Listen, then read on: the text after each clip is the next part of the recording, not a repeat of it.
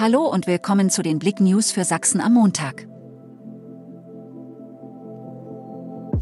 Mopedfahrer kollidiert mit Verkehrsschild im Erzgebirge. Gegen 18 Uhr wurden am Sonntagabend die Feuerwehr, der Rettungsdienst und Notarzt nach Bockau auf die Hauptstraße gerufen.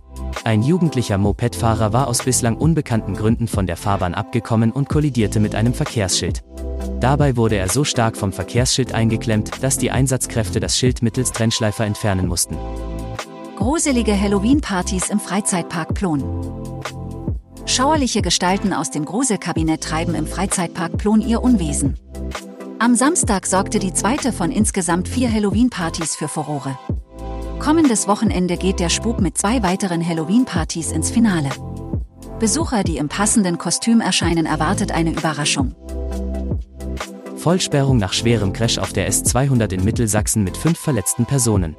Am Sonntag ereignete sich gegen 17 Uhr auf der S200 zwischen Oberlichtenau und Ottendorf ein schwerer Verkehrsunfall. Ein Seat befuhr die Straße in Richtung Oberlichtenau und wollte links in die Zufahrt zum Sonnenlandpark abbiegen. Dabei beachtete er einen vorfahrtsberechtigten Ford im Gegenverkehr nur ungenügend und es kam zur Frontalkollision. Veilchen kassieren erste Niederlage unter Müller.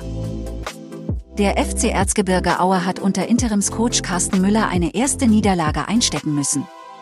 Die Begegnung beim SC Verl endete 3 zu 2.